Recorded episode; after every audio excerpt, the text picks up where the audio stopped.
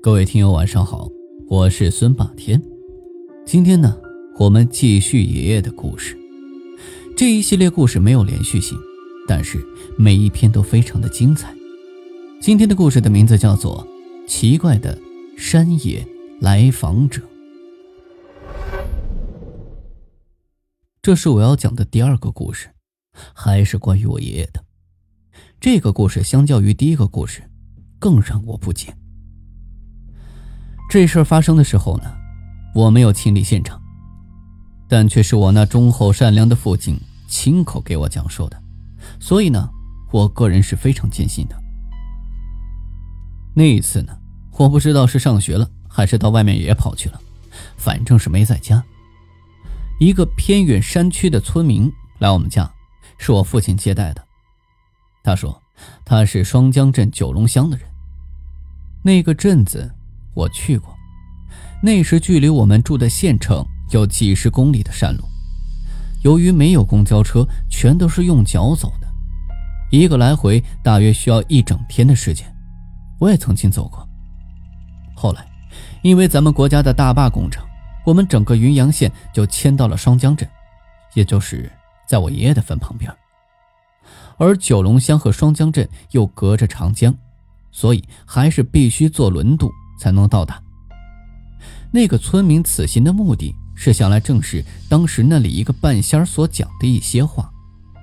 事情呢是这样的，这个人呢，他是有件事儿要去请求半仙，拿我们现在的话来说，就是去请求他搞点迷信活动。于是那个半仙呢就生坛做法，请求过路的神仙帮他解答疑惑。这一请不打紧。居然请到了一个坐在路边哭泣的老神仙。这半仙就问这老神仙是为何如此伤心。于是，这老神仙就把生前叮嘱后人们要把他的肉身放七天，而后这后人只放了五天就给他埋了的事给讲了出来。末了，还哭着说现在回不去了，怎么办？再后来，这半仙又问明了老神仙的名字，生前居住何处。儿孙姓名以及所在单位，好去报个信儿。估计各位听友已经猜到了，那个老神仙啊，就是我爷爷，是现在这个地方的城隍爷了。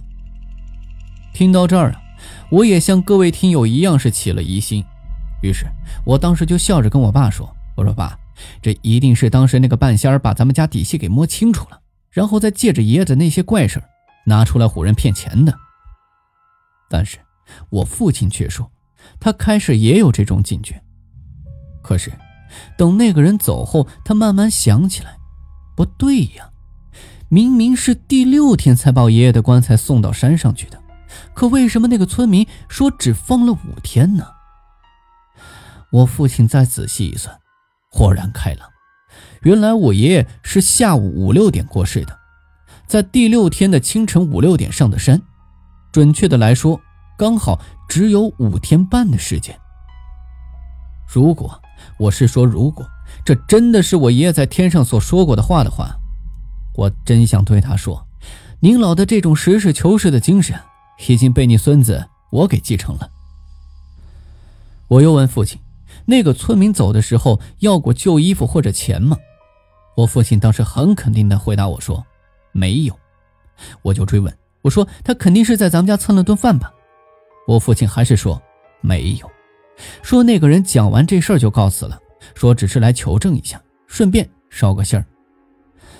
我当时就无话可说了，渡了两次江，走了一天的烂泥路，就为了来求证一下，然后再捎个信儿。至于那个村民当初所说为何事去请教那个半仙，我从未问过父亲，我想这父亲多半也没问那个村民。反正这跟故事的主线没有任何关联，所以我这第二个故事在这里就结束了。好了，我们在下一个故事再见吧。今天的故事就讲到这里，记得在右下角给霸天点一个赞，也欢迎订阅转发。当然，霸天也期待能够看到你的评论。午夜论奇案，民间言怪谈，这里是霸天鬼话。我们下期见。